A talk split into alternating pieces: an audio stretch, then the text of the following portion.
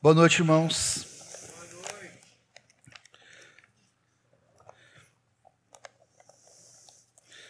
Os irmãos me pediram para trazer uma palavra, com bastante tempo para me preparar. Hoje, já é meio-dia quase. E amém. Eu queria pedir uma coisa aqui. Essa palavra, o tema, eu vou falar o tema depois eu, eu, já ministramos aqui algumas vezes, tá? Não é nenhum, deve ter até gravado já. Mas eu penso assim que cada vez que a gente repete algo que é do Senhor, sempre é uma graça diferente, algo Deus quer nos falar. E esse tema aqui tem muito a ver com os adolescentes, com os jovens, os demais também. Então eu vou pedir para que os adolescentes, os que estão aqui, sentem aqui, ó, junto com o tio Vinícius, junto com o Juliano. Podem vir para cá, que daí eu não vou olhar para cá, para esse lado, a gente olha todo mundo junto. Se por acaso não tiver espaço, quiser sentar no tapete, pode sentar. E os irmãos mais velhos, não fiquem preocupados que vai respingar em vocês também.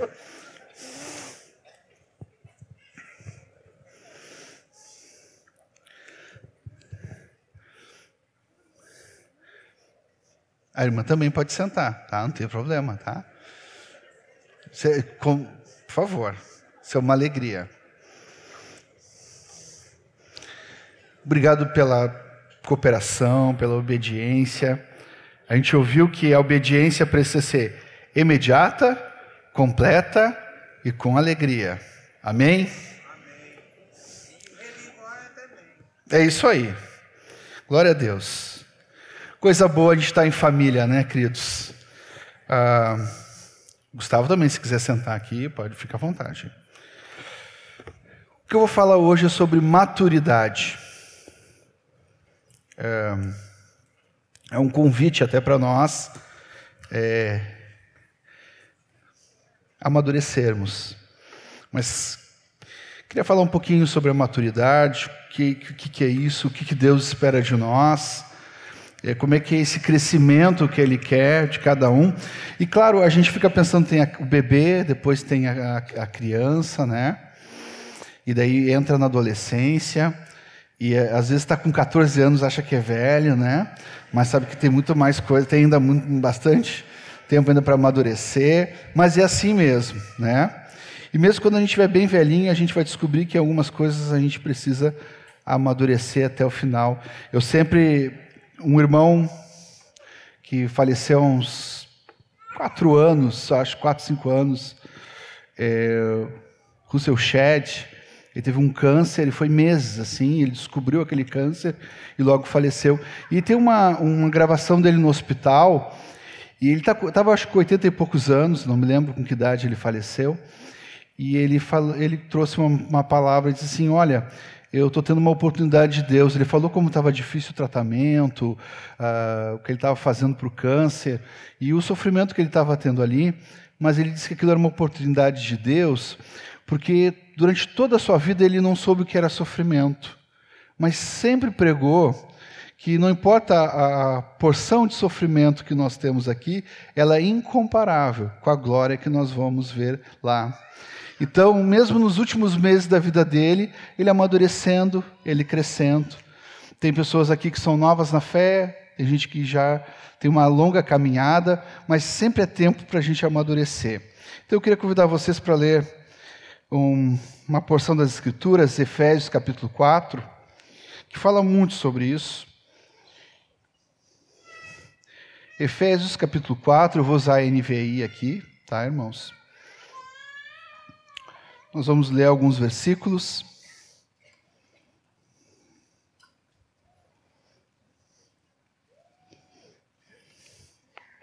Tem um monte de folhinha aqui, mas é, é, é tudo letra gigante, tá? Não se preocupem que não é tanta coisa assim. É poder enxergar bem. Capítulo, então, 4, versículo 1 os amados adolescentes aí, os que não têm Bíblia, fiquem do lado, né, ou abrem o aplicativo. Diz assim: Como prisioneiros do Senhor, rogo-lhes que vivam de maneira digna da vocação que receberam. Sejam completamente humildes e dóceis e sejam pacientes, suportando uns aos outros com amor. Façam todo o esforço para conservar a unidade do espírito pelo vínculo da paz. Há um só corpo e um só espírito, assim como a esperança para a qual vocês foram chamados é uma só. Há um só Senhor, uma só fé, um só batismo, um só Deus e Pai de todos, que é sobre todos, por meio de todos e em todos. E a cada um de nós foi concedida a graça, conforme a medida repartida por Cristo. Por isso é que foi dito: quando ele subiu, triunfou às alturas, levou cativo muitos prisioneiros e deu dons aos homens. Que significa ele subiu, senão também eh, descer às profundezas da terra? Aquele que desceu é o mesmo que subiu acima de todos os céus, a fim de encher todas as coisas.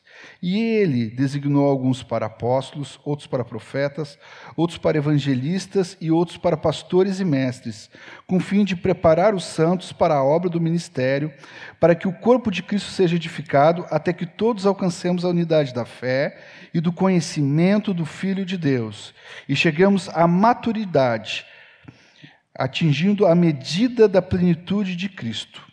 O propósito é que não sejamos mais como crianças, levados de um lado para o outro pelas ondas, nem jogados para cá e para lá por todo o vento de doutrina e pela astúcia e esperteza de homens que induzem ao erro. Antes, seguindo a verdade em amor, cresçamos em tudo naquele que é a cabeça, Cristo. Dele todo o corpo, ajustado e unido pelo auxílio de todas as juntas, cresce e edifica-se a si mesmo em amor, na medida em que cada parte realiza a sua função. Até aqui, queridos. Oremos mais uma vez. Obrigado, Pai, pela tua palavra, Senhor, que é viva e eficaz, Senhor. E queremos, Pai, ao expor aqui, Senhor, crescermos, amadurecermos, Pai, a estatura do varão perfeito que é Cristo. Por isso, Senhor, abre o nosso coração, Senhor, para compreender as Escrituras, Senhor, e sermos transformados à tua imagem. No nome do Senhor Jesus Cristo. Amém. Versículo 1 diz assim: Como prisioneiro no Senhor, rogo-lhes que vivam de maneira digna da vocação que receberam. É, é, é, viver de maneira apropriada ao chamado que a gente recebeu. É, não sei se é do conhecimento de todos, mas nós podemos ter um chamado específico de Deus para a nossa vida. Algo que Deus nos chamou que nós precisamos fazer. Né? Ou pode ser lá na África, como pode ser aqui no Brasil. Né? Pensei na África agora, veio na minha cabeça. Pode ser na Suécia, de uma sueca aqui, alma, onde é que está a alma? Pode ser na Suécia, pode ser aqui. Vim morar aqui, por exemplo, alma. Pode ser algo que Deus está chamando, algo específico. E assim cada um de nós pode ter algo que Deus nos chama para fazer isso. Mas, independentemente daquilo que é específico para cada um de nós, tem aquele chamado que Deus chamou todos. Seja aqui, seja na Suécia, nos Estados Unidos, na África, seja em Alvorada, Gravataí, Cachoeirinha, em qualquer lugar. Um deles é, é sermos de Jesus. Paulo fala que nós fomos chamados para sermos Jesus, está lá em Romanos 1 e 6, não vou ler as referências, mas só para a gente lembrar de que maneira digna nós temos que atender esse chamado. E um desses chamados é sermos Jesus, sermos santos. Ele nos chama para essa santificação.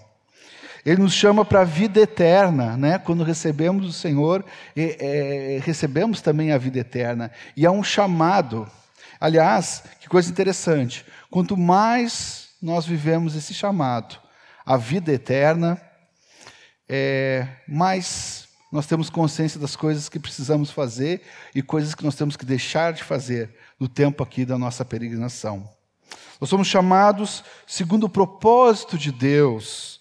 Texto muito precioso lá de Romanos 8, que eu gosto muito de linkar com, com 1 Coríntios 1 e 9, que, que nós somos chamados à comunhão do seu Filho. E aqui une duas coisas preciosas. E talvez esse aqui deve, deve ser o centro do propósito eterno de Deus. A comunhão com seu filho, conhecer o seu filho, viver por meio do seu filho. E ele usa várias formas, e que a gente já conhece, como família, como vida de igreja. Chamados à liberdade, coisa preciosa isso. Chamados a uma só esperança, nós vamos falar um pouquinho sobre isso chamados um só corpo, gente pode olhar, pode olhar um lado da pessoa que está contigo, é um só corpo. Chamado a, a suportar com paciência tristezas, sofrendo injustiça. Esse chamado parece que ninguém quer, né? Mas a gente é chamado a isso também. Aqui, não sei o que estou falando, tá, irmãos? É a palavra. Versículo 2. E aí tem um, começa o versículo, pelo menos na minha versão, que eu estou usando minha, a versão NVI. Imagina se eu vou ter uma versão, né, irmãos? No versículo 2, assim, sejam, guardem essa palavra, sejam. Sejam completamente humildes e dóceis e sejam pacientes, suportando uns aos outros com amor. Sejam, tá? Como? Humildes, mas humildes por dentro e por fora, tá? Por quê? Porque às vezes a gente pode ser humilde por fora, mas tem uma coisa que alguém chamou nossa atenção, parece que um vulcão lá dentro começa a entrar em erupção. E a gente precisa ser completamente, por dentro e por fora, humildes é, humildes com os nossos irmãos, com as pessoas que estão ao nosso redor. Para isso, nós também precisamos é, considerar aquela pessoa superior a nós. Faz parte desse processo que nós precisamos para ser humildes. Considerar né, que aquela pessoa ela é mais importante do que eu. É muito difícil ser humilde sem essa consideração, viu? Já vou adiantando. Mas quando nós consideramos a graça do Senhor opera em nós e a gente aprende como Jesus, e Ele quer que a gente seja completamente humildes, sejam completamente humildes, é, dóceis. Eu gosto muito dessa palavra, irmãos, porque é, lembra de um animalzinho, que é a ovelhinha, que nesses tempos a gente tem falado muito sobre, essa, sobre esse animalzinho. A ovelha é um animal dócil. Né? Ela, ela não grita que nem porco, ela não é como cabrito, ela é uma ovelha, ele é um animal dócil, né? Que aprende com facilidade, que não oferece resistência para ser conduzido. Ela vai. Tendo um pastor, a ovelha vai. E aqui a palavra que nós precisamos ser dóceis, precisamos ser pacientes. É, de que forma? Suportando uns aos outros e com amor. Né? Esse suportando é muito interessante que é uma palavra é, que é do grego, mas é muito, muito comum nossa no português, que é anexo. Tu carrega junto contigo. Esse é o suporte. Eu sei que a gente tem que suportar daquela outra maneira, assim, ah, eu tenho que suportar o fulano. Eu sei disso. Mas também é carregar junto esse irmão. Mas de que maneira carregar junto essa pessoa? Com amor. Versículo 3.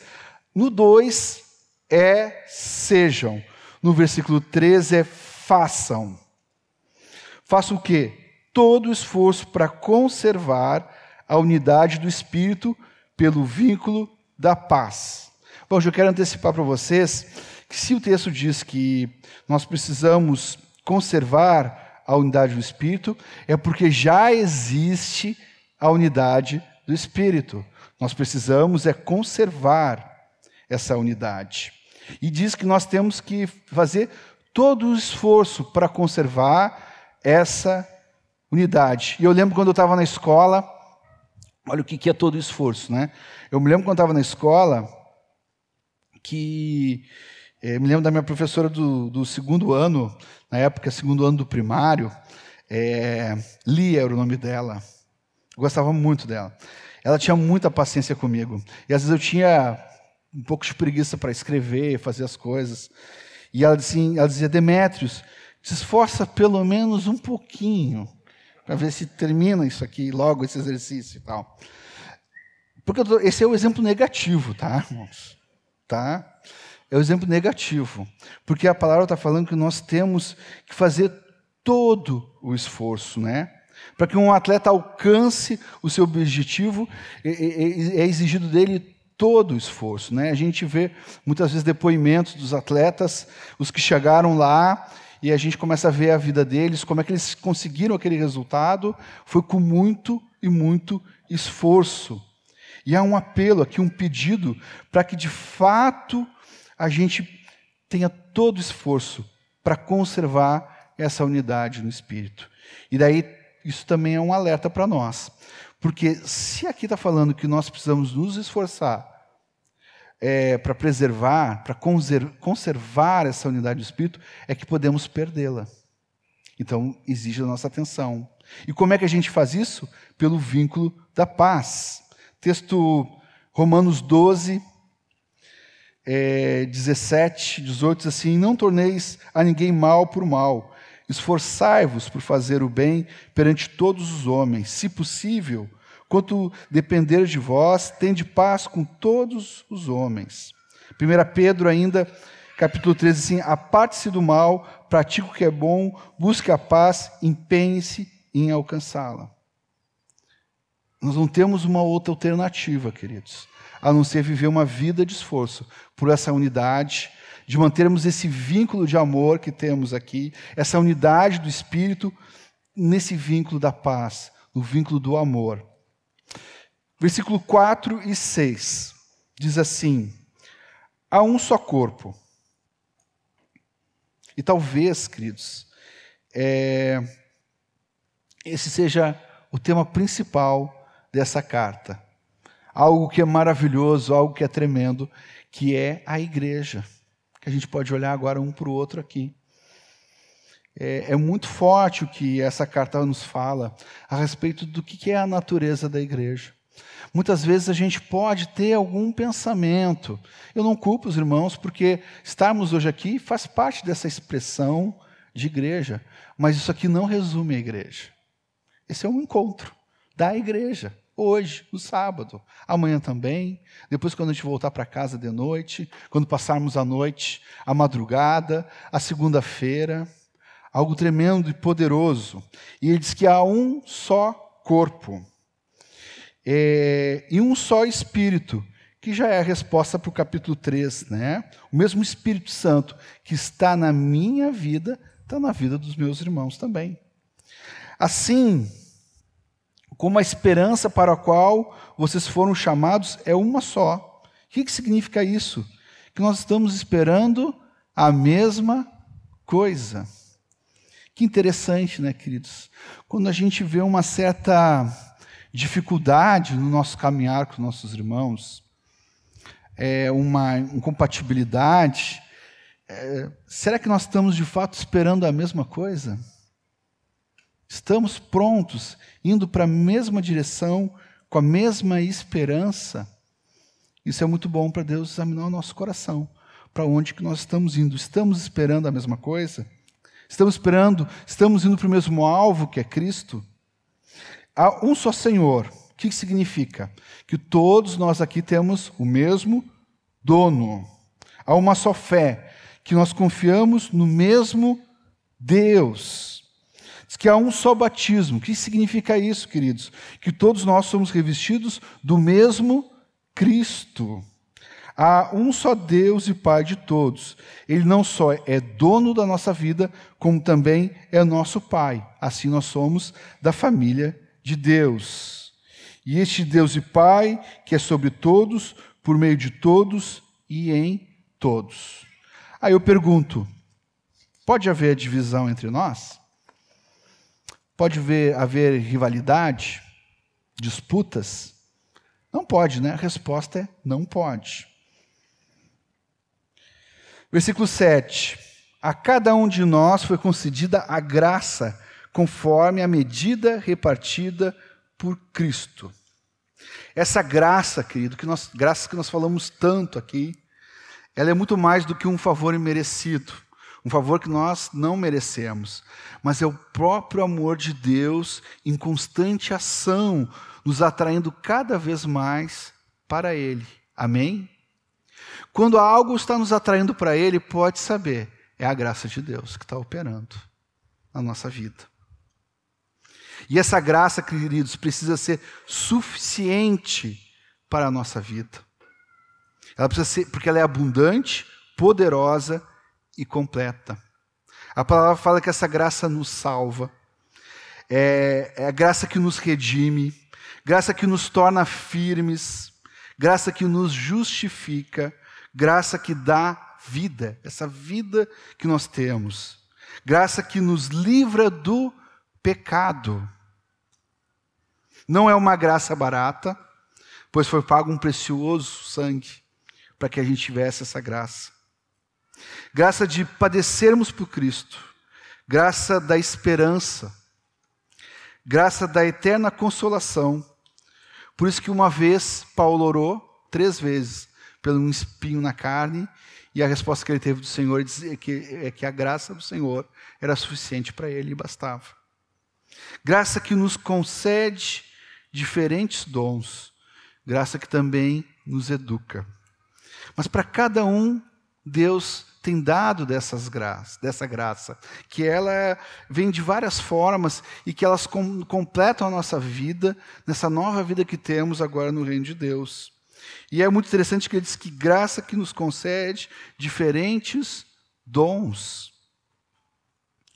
E a gente pode ver um pouquinho no versículo 8 e 10.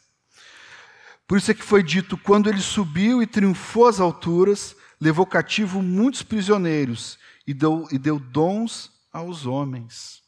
O Senhor nos deu dons.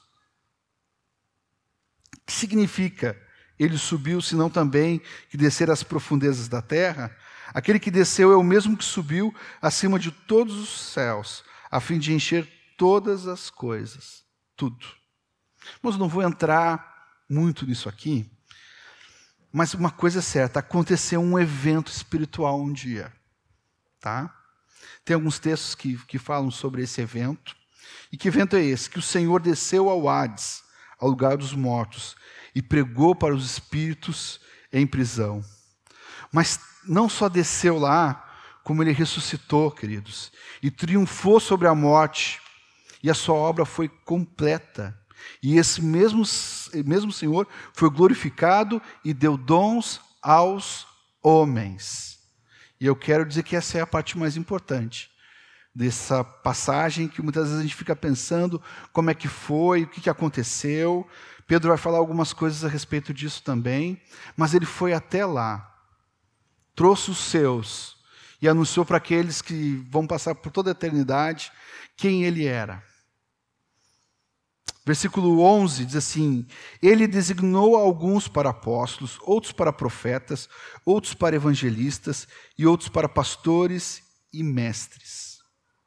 Isso aqui é o que nós chamamos, algumas vezes, que nos parece que é a melhor forma de nós falarmos sobre esses dons como homens dons. Temos falado aqui. Irmãos, que Deus levanta para um serviço de natureza apostólica, né, para os mais novos, o apóstolo é aquele que é enviado e também que tem uma certa supervisão, mas ele também não só é, é, levanta homens com esse dom, mas ele levanta também é, é profetas, evangelistas, pastores e mestres. E não é muito difícil de identificar esses irmãos. Vocês querem ver uma coisa? Por exemplo, quando o irmão é mestre e ele vem aqui na frente e vai trazer a palavra. Pelo menos para mim, queridos, quando o mestre começa a falar, a primeira coisa que vem na minha mente é: preciso ler mais a Bíblia. Não acontece com vocês. É assim. Esses dons nos levam a praticar aquilo que Deus quer. É, lá em casa, no grupo, lá um tempo atrás, tinha um evangelista. Aí nós estávamos falando várias coisas, compartilhando de casa em casa, uma benção.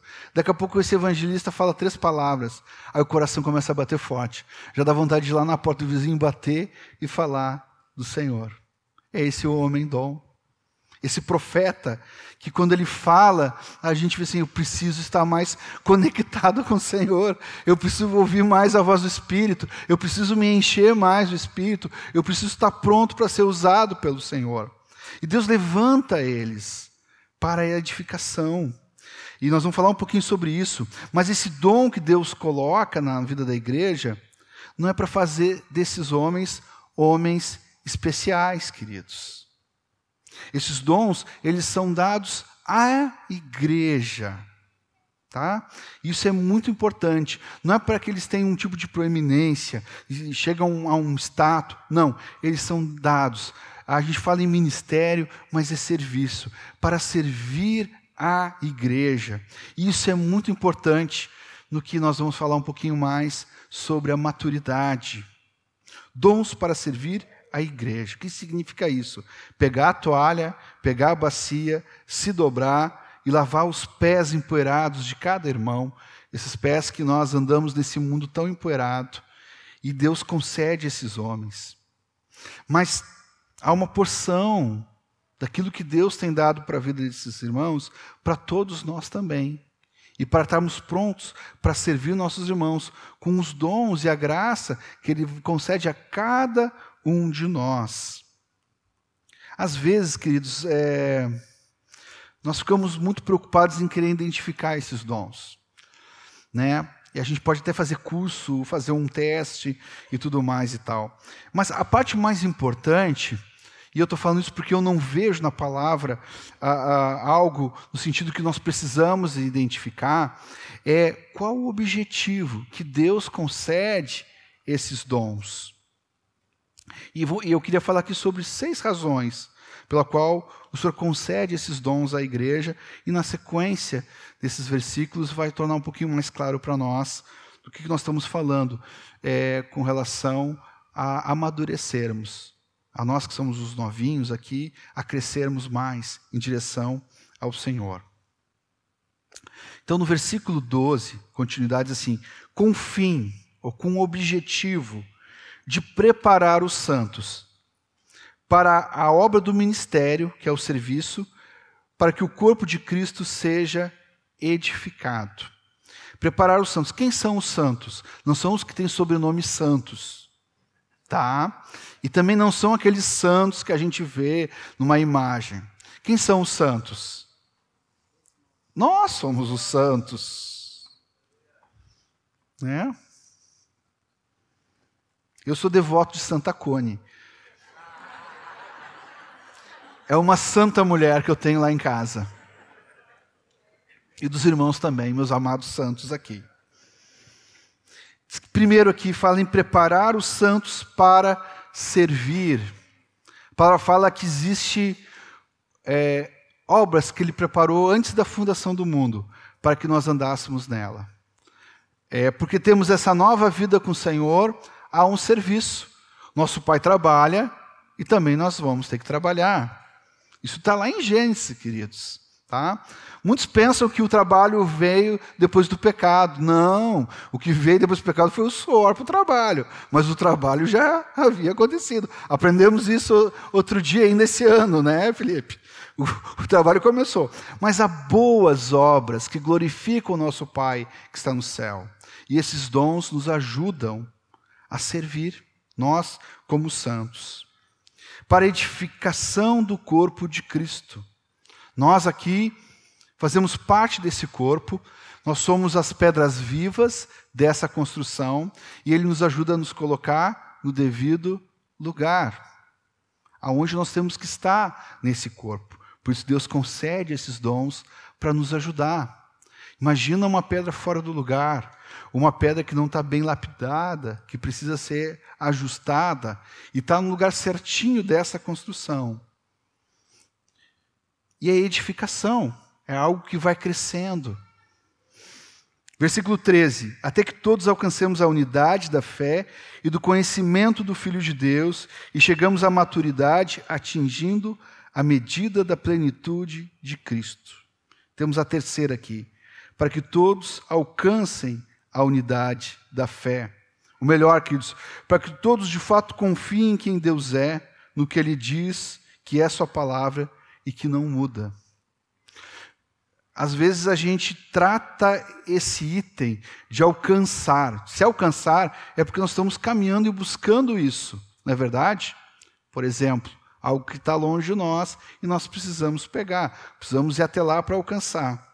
Mas muitas vezes a gente trata essa unidade da fé como algo inatingível. E não é. Por quê? Porque a unidade da fé é a nossa unidade de confiança Fé é confiar em quem Deus é e naquilo que Ele diz.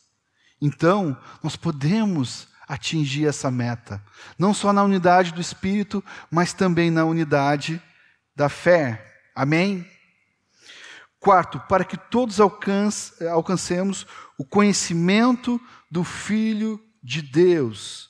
Queridos, é impossível ser chamado à comunhão do seu filho sem conhecer o próprio filho. A suprema grandeza do conhecimento de Cristo, o ganhar Cristo, o ser achado nele. Esse ano fomos lembrados de um texto muito precioso pelo Dari, Filipenses 3,10, assim: para o conhecer e o poder da sua ressurreição e a comunhão do seu sofrimento, conformando-me com ele na sua morte, para o conhecer. De novo, queridos, nós estamos no quarto item. Tudo isso é muito importante para o nosso crescimento e para a nossa maturidade. Por isso, nós precisamos entender o que Deus faz com esses homens dons. O que Deus faz através de nós. Não só com esses homens, mas cada um de nós. Nós vamos falar um pouquinho mais sobre isso. Quinto, para sermos maduros. Ser maduro, queridos, é ser espiritual. Falem comigo. Ser maduro é ser espiritual. De novo, para ser maduro é ser espiritual. Por que eu estou falando isso? Porque podemos ter uma pessoa com 90 anos que ela, nesse caso, não é madura. Mas podemos ter uma pessoa que está no começo da fé e está crescendo espiritualmente. Às vezes muito mais maduro que alguém de 90 anos.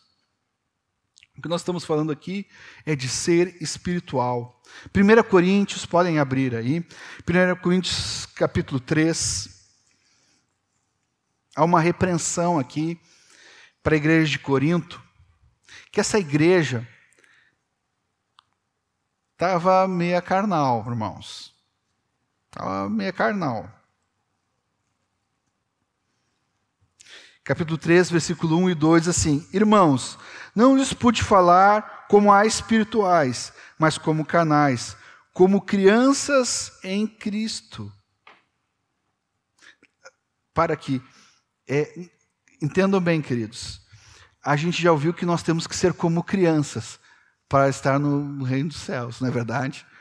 Mas esse aqui é uma outra, é um outro lado da criança, é da imaturidade, não da pureza, da fé que a criança tem. Está falando de imaturidade.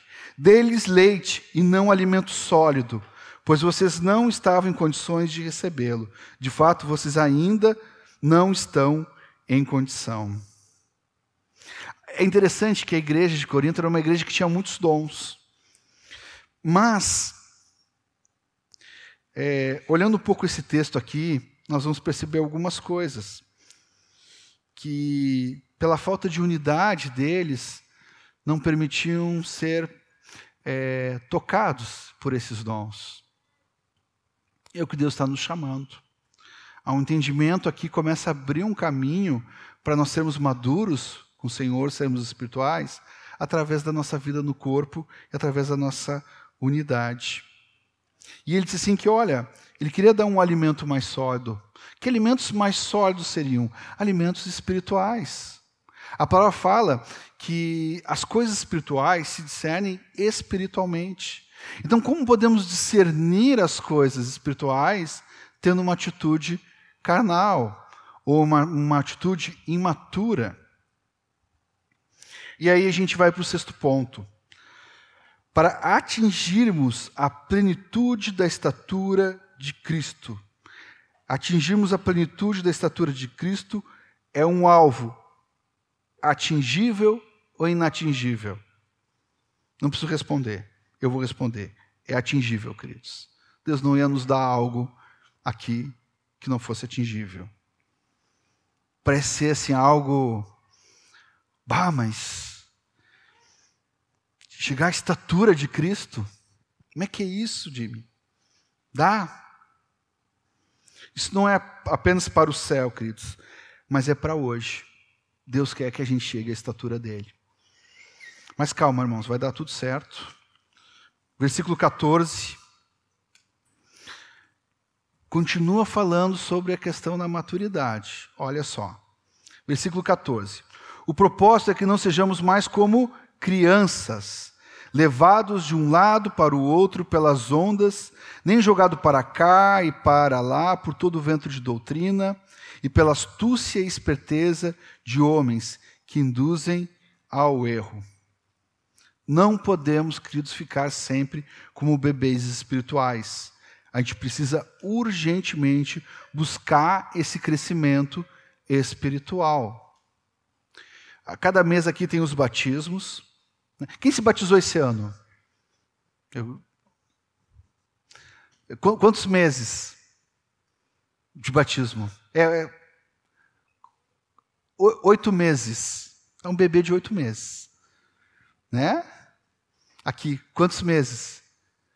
Sete meses. Bebê de oito meses. Tem mais alguém que se batizou esse ano?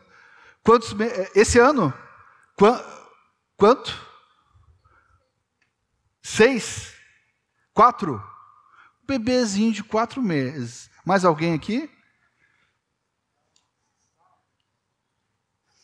Meu professor, querido professor Jorginho, quantos meses?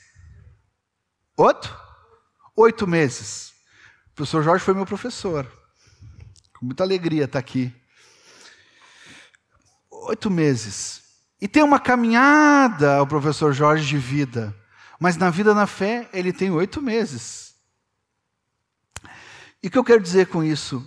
Não tem alegria maior, queridos, numa família, quando aparece um bebezinho aquele cheiro de bebê, né? Eu me lembro assim, a, a, a Cone, durante o dia, cada troca de fralda era uma roupa diferente, né? Para estar brincando de boneca, né? Uma alegria assim em casa, né? E é tão bom e tal. Mas, queridos, uma criança, uma criança, ela ela tem que se desenvolver. Hebreus capítulo 5, há uma outra admoestação sobre esse crescimento. Diz assim, no capítulo 5, versículo 12 a 14, para quem está anotando. Diz assim: De fato, embora a essa altura já devessem ser mestres, né, ou pelo tempo decorrido, numa outra versão, vocês precisam de alguém que lhes ensine novamente os princípios elementares da palavra de Deus. Estão precisando de leite e não de alimento sólido. Quem se alimenta de leite ainda é criança e não tem experiência no ensino da justiça. Mas o alimento sólido é para os adultos, os quais, pelo exercício constante, tornam-se aptos para discernir tanto bem quanto o mal. Os irmãos, nossos queridos bebês na fé aqui, eu falo com muito respeito, com muito amor e com muita alegria. E queremos encher essa congregação de bebês né? Queremos encher de vidas novas para Cristo, glória a Deus por isso. Mas nessa caminhada, nesses meses, acontecem situações que a gente se depara e a gente percebe, preciso crescer mais nisso, ainda preciso aprender. E cada dia que vai passando, a gente vai crescendo, e Deus vai nos dando graça, e nós estamos expostos aos irmãos, né, e que vão nos ajudando nesse crescimento. E o tempo vai passando, o tempo vai passando, Passamos por situações, depois de estarmos mais maduros em algumas coisas, que tem coisas que nós não vamos mais cair, porque crescemos, estamos ficando cada vez mais parecidos com Cristo. Mas essa repreensão aqui está dizendo que alguns, pelo tempo decorrido, já poderiam ser mestres, mas precisam novamente serem ensinados. Queriam dar um alimento mais sólido, mas teve que voltar para o leite, porque ainda estão agindo como bebês. E a gente quer crescer. Né, queridos, os adolescentes aqui, nós queremos desenvolver. Não só o nosso físico, a idade, que é aquela coisa fica esperando ter uma idade maior. Os retiros fazem essa, né? Nós ouvimos, ah, esse é o último retiro, no outro retiro já vou no de, de 15 anos, e assim vai. A gente quer crescer, mas Deus também quer que a gente desenvolva. É tão bom ter um bebê, mas imagina ter um filho por 20 anos, um bebê ainda. Não dá alguma coisa, né? Um, um dos nossos filhos, é, nós estávamos vendo o crescimento deles, não vou falar qual, e aí levamos no pediatra para ver se estava tudo certo, aquelas curvas de crescimento e tudo mais e tal. Por que, que, por que isso? Porque os pais se preocupam com o crescimento dos filhos. E Deus não se preocupa com o nosso crescimento também? Ele se preocupa. Nós, os irmãos mais velhos, não temos que nos preocupar também com o crescimento dos nossos irmãos mais novos? Nós temos que nos preocupar sim, ter uma atenção com nossos irmãos mais novos, estarmos perto deles para ver se eles estão crescendo, ajudá-los nele. E aqui fala que pelo tempo decorrido, né, ou, embora a essa altura já devessem ser mestres, muitas vezes, muitas vezes a gente pode pensar que essa questão de mestre é uma questão de conhecimento. Mas quanto tempo leva para formar um mestre? Sei lá, 17 anos entra na faculdade, mais quatro anos, quatro, cinco anos de faculdade em alguma coisa, uma licenciatura, 21 anos, vamos botar aí, tem alguém, tem alguém que já está já tá formado em alguma licenciatura com menos de 20 anos? Tem? 20 botar uma média de 20 anos para trabalhar, já começar a ensinar e tal, semestre, né, ensinar. Pense, 20 anos, 20 anos de vida, podendo já ser mestre, mas ainda é como um bebê. Deus quer que a gente cresça. Deus quer que a gente amadureça que sejamos de fato, queridos, espirituais. Deus preparou um plano tremendo para o seu povo. Preparou um caminho que era o caminho do deserto. Vocês acham que Deus queria que levasse 40 anos o povo chegar na terra prometida? Aquela demora, queridos, era uma resistência ao próprio Deus. E nós não podemos resistir. O caminho que Deus tem nos dado é para nos fazer crescer, desenvolver a estatura de Cristo. Os problemas, os desertos que nós vamos enfrentar, exatamente é para isso, para estarmos mais perto de Deus, para confiarmos mais no Senhor, depositar nossa vida e nossa confiança nas mãos dele. Isso é maturidade. Isso é ser espiritual. E Deus quer isso de nós. Precisamos deixar das coisas de menino. 1 Coríntios 13 fala: Quando eu era menino, falava como menino, pensava como menino, raciocinava como menino. Quando me tornei homem, deixei para trás as coisas de menino. Ou de menina. As meninas queridas aqui. E é muito interessante, porque esse 1 Coríntios 13 está falando de algo, o tema central desse capítulo é o amor. E ele começa a falar como é que é o amor, como é que é o verdadeiro amor, esse amor que nós não temos, mas é o amor de Deus na nossa vida. E quando ele daqui a pouco ele começa a falar sobre isso nesse nesse capítulo. O que, que significa isso? Que ele quer também que a gente cresça no amor. Esse amor precisa ser desenvolvido. Há muito tempo atrás, não, não faz tanto tempo. Vai passando, a gente já não sabe mais quando. Uma vez, um amado irmão trouxe uma palavra para o retiro, é, num retiro de pastores, e ele, nessa palavra, no retiro de pastores, ele falou sobre o primeiro amor. E teve uma. Uh, o Victor Rodrigues. E em um daqueles encontros ele fala quando ele conhece o Senhor, conhece a esposa dele, e ele fazendo sempre uma, uma analogia a, a, quando ele se converteu, viu o Senhor. A, ele só falava na, na, na, na, Silvia, que era a esposa, e ele falou também quando ele conheceu o Senhor, ele só falava no Senhor, e que ele precisava voltar de novo a essas práticas do primeiro amor. Essa palavra que ele trouxe foi lá no retiro de pastores. Aí chamamos ele para para trazer uma palavra do domingo, ele trouxe a mesma palavra. Ele trocou a palavra amor pela vida no Espírito. Temos que voltar, queridos. a algo que Deus quer desenvolver na nossa vida, algo espiritual em nós. E aí nós temos que deixar das coisas de menino E as coisas de menino são aquelas distrações, coisas que são é, egoístas. E, aliás, o bebê é assim, ele não tem como servir. Por mais lindinho que ele seja no berço, ele só dá trabalho. Eu já fui bebê, irmãos. Não parece, né? Já tive bebê em casa. São uma fofura, são lindos, com talco, cheirosinho. Eu gostava muito de botar talco nos filhos. Mas tinha que limpá-los, tinha que alimentá-los, tinha que ficar cuidando deles para não cair. Quando eles começam a caminhar, começam a bater sempre a cabeça. Vocês já viram eles vão caminhando pá, com a cabeça? A gente está toda hora lá. Mas quando eles vão crescendo, vão desenvolvendo, eles já começam, podem servir, podem ajudar.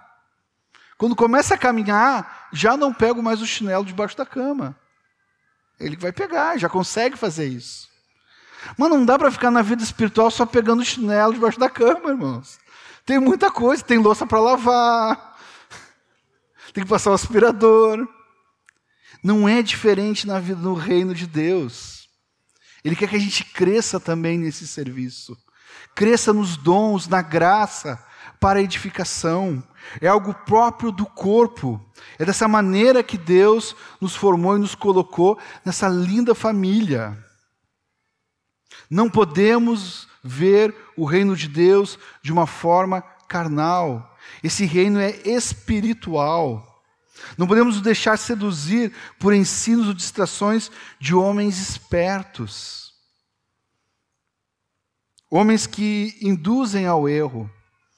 Eu era criança e eu morei, morei em vários lugares e às vezes no interior, assim, às vezes tinha que vir a Porto Alegre e às vezes meu pai me trazia, a gente ia de ônibus, descia ali na rodoviária e ali na rodoviária, eu já contei essa história aí, se os irmãos já ouviram, vamos ouvir de novo.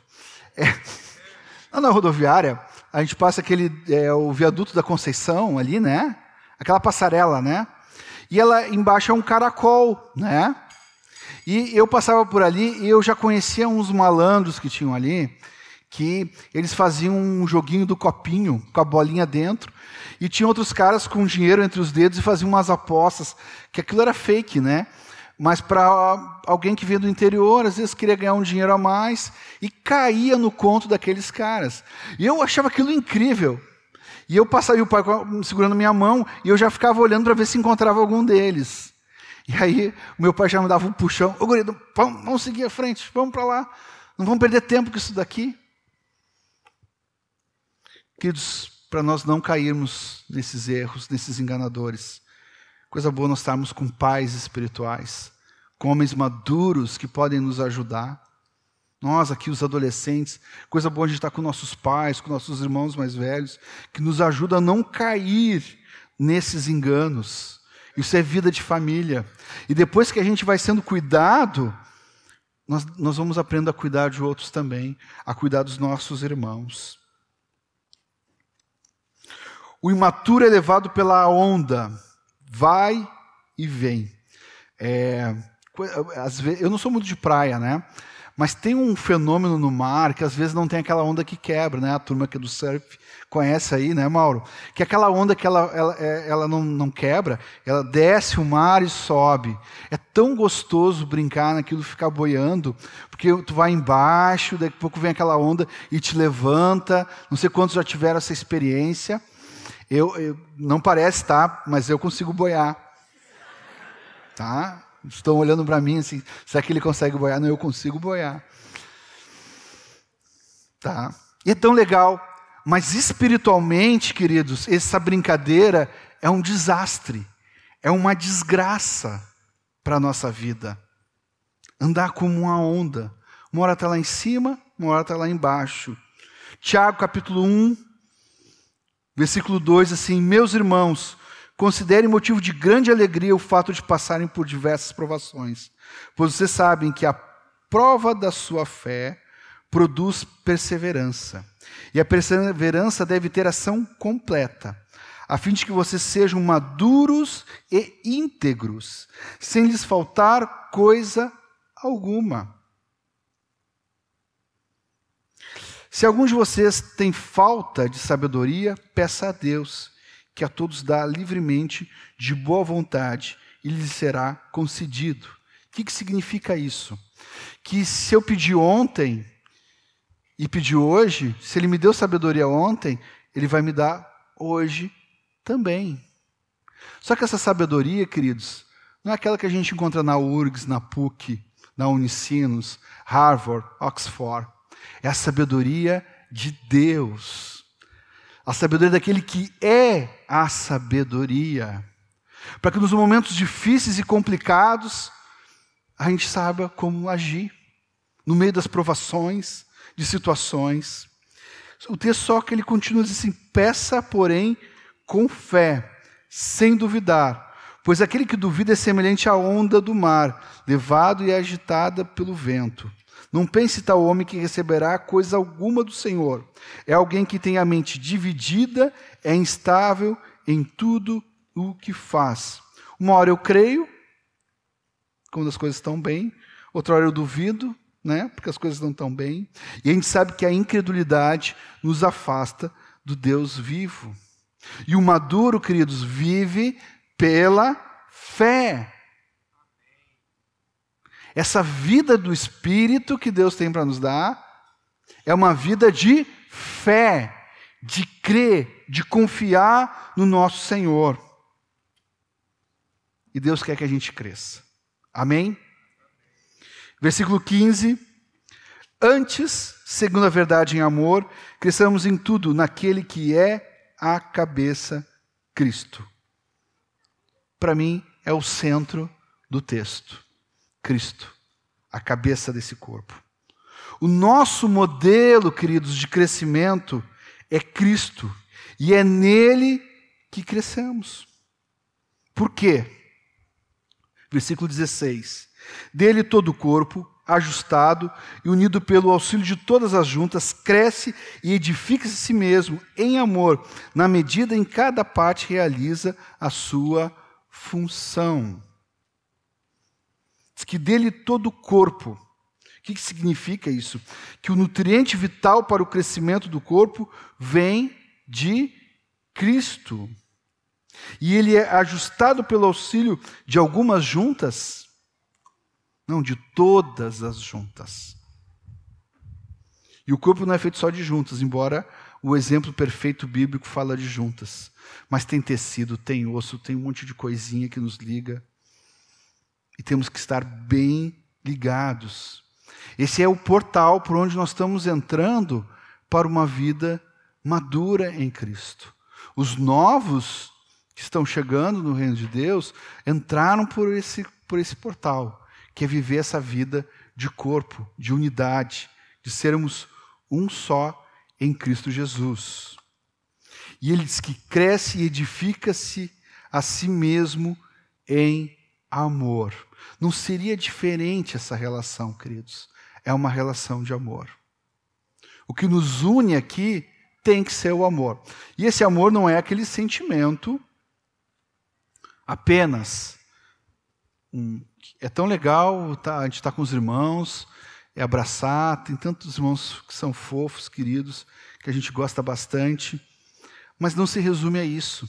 Esse amor é um amor é o amor de Deus, é doação, é nos darmos pela vida dos nossos irmãos. É interessante né, que a gente fala muito para os casais que, que como tem que ser o nosso amor. E, e, aí a gente lembra daquele texto lá de Efésios também, que fala que, é, que esse amor é comparado ao amor de Cristo, que deu sua vida pela igreja.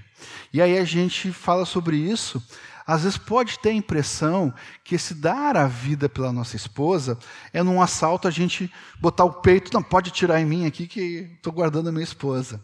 Esse dar a vida é fácil, morreu, acabou. Eu quero ver todo dia lá em casa dar a vida, na casa, na casa de cada um aqui. A cruz, que a palavra fala que é o casamento. Não é diferente também na vida com nossos irmãos. Só lembrei da esposa, porque é uma relação direta que temos todos os dias, mas os filhos com os pais, os pais com os filhos, de nós darmos, nos oferecermos uns aos outros. Porque a palavra fala que nós, pais, precisamos ter um coração convertido aos nossos filhos e os filhos convertidos ao nosso pai. Isso é doação, isso é amor. E essa relação, esse vínculo, não pode ser diferente se não tiver amor. Amém? Eu queria finalizar fazendo uma, uma rápida, uma visão um pouquinho panorâmica do que é importante nós lembrarmos aqui, principalmente os novos. Que o caminho para esse crescimento começa na nossa unidade. Nós temos que viver como corpo. É o exemplo perfeito que a palavra nos dá. Outra questão importante é que dentro dessa unidade há dons. Não só esses homens dons que nós falamos, mas há uma diversidade de dons que Deus dá para cada um de nós que nós precisamos crescer nesses dons espirituais. Tem lá 1 Coríntios 14, os, os que estão lá em Romanos capítulo 12, dons que nós podemos servir os nossos irmãos uns aos outros. Todos eles têm essa função. E todos eles, eles se manifestam para a edificação do corpo. Então, a primeira coisa, para esse crescimento da nossa vida, temos que andar em unidade. Uma vez andando em unidade, nós também temos que estar expostos a esses dons. O que, significa estar exposto a esses dons? Significa nós nos deixar ser pastoreados, nos deixar ser ensinados, nos deixar ser mobilizados, nos deixar ser conduzidos. Isso é o caminho para o nosso crescimento espiritual e não poderia ser diferente. E aí, a gente fala sobre isso, parece que nós não temos os dons. Tem alguns que têm alguns dons, e que nós temos que estar expostos a esses dons, mas eu estou ali para ser os santos que vão ser edificados. Mas ele fala também de uma justa cooperação, que cada parte opera, não é verdade? A gente leu sobre isso. O que, que significa? Que Deus tem dado para todos nós dons. Ele deu dons aos homens, como lemos no, no, nos versículos anteriores. Mas como é que a gente faz para saber qual é o nosso dom? Existe uma forma, e eu falei muito, é, parece que eu falei contra identificar dons, não, não sou contra identificar dons. Eu só penso, irmãos, que às vezes nós nos preocupamos mais em identificar os dons de que entender qual é o motivo pela qual Deus concede dons. Tá? Mas tem uma maneira de a gente poder saber qual é a nossa função no corpo. Se você não sabe ainda qual é a sua função no corpo, eu vou dar aqui uma, duas, três, quatro passos para te saber tua função no corpo. Tá? Não precisa levantar a mão quem não sabe qual é a função, tá? Fica para ti mesmo aí e pega esses quatro passos aí. O primeiro passo é ser completamente humilde. Tá? Primeiro passo para descobrir tua função, ser completamente humilde. segundo passo ser dócil. O terceiro passo não podia ser diferente, é ser paciente. E o quarto passo é suportar os nossos irmãos naquilo que eles precisam. Então, à medida que nós vamos fazendo isso, Deus vai nos mostrando qual é a nossa parte no corpo. À medida que nós estamos pertinho dos nossos irmãos e pronto para servi-los, de uma maneira humilde, dócil, paciente e suportando, servindo eles, Deus vai nos revelando qual é a nossa parte, o que nós temos que fazer. E isso faz parte do nosso crescimento. Quanto mais nós fazemos isso, mais também recebemos, porque é um princípio de Deus, né? Nós vamos dando e também nós vamos recebendo. Diz que eu não vou saber quantos por cento, tem médicos aqui que podem falar isso, mas que parte do leite produzido é, para a criança é produzido na mãe enquanto ela está dando de mamar. Vocês sabiam disso? As mãezinhas sabiam disso? Olha que coisa interessante. Então, quanto mais a gente dá, mais a gente vai receber. Amém, queridos? E agora o final mesmo, tá? Já estamos chegando no horário. O final é o seguinte: o final é um tempo de oração. Por quê, irmãos? Porque nós olhamos aqui algumas coisas e que que é muito difícil chegar a esse crescimento uh, com alguma dificuldade de unidade. Se há algum ressentimento com nós temos com algum irmão, alguma coisa, não tem como crescer. Nós temos que olhar o corpo como um só corpo. Se há alguma situação que nos faltou paciência, nos faltou um pouco mais assim de sermos humildes e de considerar os nossos irmãos, isso prejudica também o nosso crescimento, a nossa maturidade, nosso crescimento espiritual. Alguma coisa que, que nos fere, alguma coisa que está ligado com o corpo e que temos alguma dificuldade, prejudica o nosso crescimento. E eu sei, irmãos, que, que alguns podem dizer o seguinte: ah, mas a gente às vezes é ferido pelo corpo. De fato, irmãos, nós somos feridos pelo corpo. Certamente eu já feri alguém, alguém já me feriu, mas não adianta, queridos. O lugar de cura é o próprio corpo. Então, meu convite é para nós orarmos agora, individualmente. Individualmente, aonde nós estamos, e a gente poder trazer isso para o Senhor. Se você realmente, de fato, entende que precisa crescer, precisa amadurecer, se você, pelo tempo decorrido, já poderia ser mestre e ainda está precisando de leite e quer começar a comer um alimento mais sólido, um alimento espiritual, coloca a tua vida diante do Senhor agora. Coloca a tua vida com relação aos teus irmãos, ao corpo, o lugar que tu está. Se você ainda não conhece o Senhor, é uma boa oportunidade hoje também de entregar a tua vida para Cristo e conhecer esse Deus maravilhoso que quer nos dar uma nova vida com Ele, em plena comunhão com Ele. E daí você pode falar com a pessoa que está do seu lado que você quer conhecer mais o Senhor, e essa pessoa que está do seu lado vai te ajudar, vai te conduzir a isso. Se você precisa confessar algum pecado, procura agora um irmão de confiança e traz esse pecado para que você venha ser curado, crendo, com fé, irmãos. Nós falamos que nós temos que pedir com fé. Fé que o sangue de Cristo nos purifica de todo pecado, de toda maldade, de toda injustiça. Então, vamos ter esse tempinho é, de oração individual. Eu fale com o Senhor na primeira pessoa. Tá bem? Diz assim: Senhor, eu quero, quero crescer em Ti. Confessa para o Senhor as tuas, tuas falhas, para Ele. Quero chamar aqui o Lucas e os irmãos que que nos ajudam na música.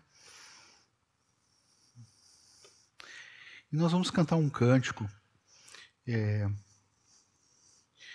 e nós vamos fazer uma coisa, vamos é, fazer algo que. Assim que é difícil a gente dizer para uma pessoa que tem, o que tem que fazer, né, irmãos? Mas é, eu acho que é importante agora, nesse momento, a gente nos colocar de pé e a gente profetizar sobre a vida dos nossos irmãos. E nós vamos cantar aquele cântico, Não Vou Calar Meus Lábios, Vou Profetizar, e te movimenta. Talvez Deus te dê um, a uma pessoa, lembre de alguém que está aqui. E o que, que tu vai profetizar sobre ela? Uma vida madura, uma vida espiritual. Amém? Então nós vamos ter esse tempo agora aqui, de estarmos cantando uns para os outros. E você sabia quando a gente canta um para o outro, nós somos cheios do Espírito também? Quando glorificamos o nome do Pai, glorificamos o nome do Filho, nós somos cheios do Espírito. Então, vamos nos movimentar nesse, nesse momento, nesse encontro. Vamos estar profetizando um pela vida do outro e profetizando isso: crescimento espiritual, maturidade, unidade no seu corpo, coisas que são essenciais para a nossa vida em Cristo. Amém? Podemos cantar, nos abraçar e profetizar uns aos outros.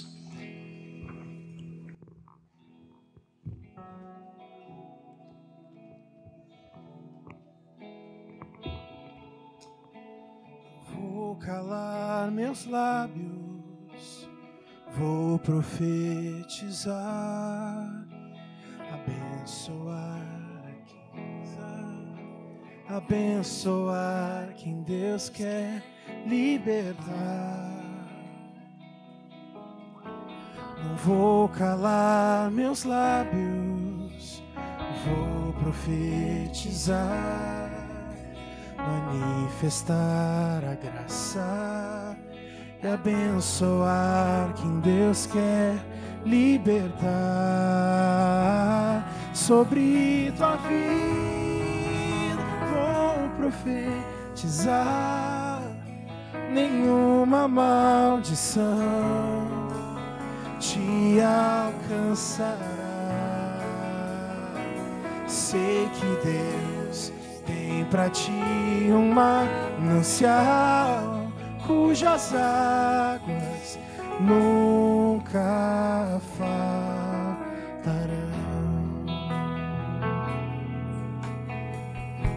As irmãos podemos sair do lugar, se o Senhor orientar, vamos passeando, vendo quem o Espírito Santo mostra e vamos profetizando uns pelos outros. Aleluia. Não vou calar meus lábios, profetizar, manifestar a graça e abençoar quem Deus quer libertar. Não vou calar meus lábios, vou profetizar, manifestar a graça e abençoar quem Deus quer libertar. Sobre tua vida vou profetizar nenhuma maldição te alcançará. Sei que Deus tem pra ti um manancial cujas águas nunca faltarão.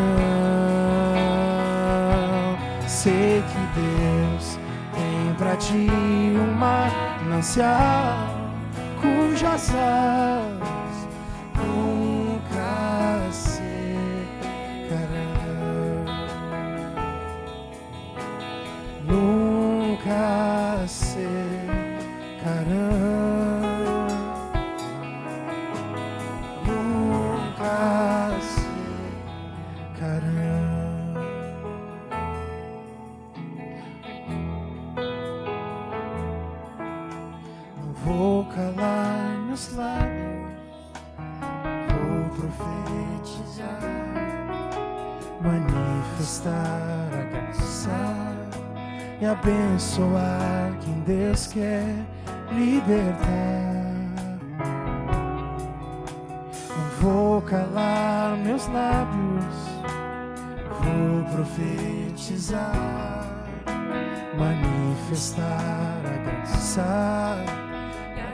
abençoar quem Deus quer libertar. Ah, sobre tua vida vou profetizar nenhuma maldição te alcançará. Sei que Deus tem pra ti um manancial cujas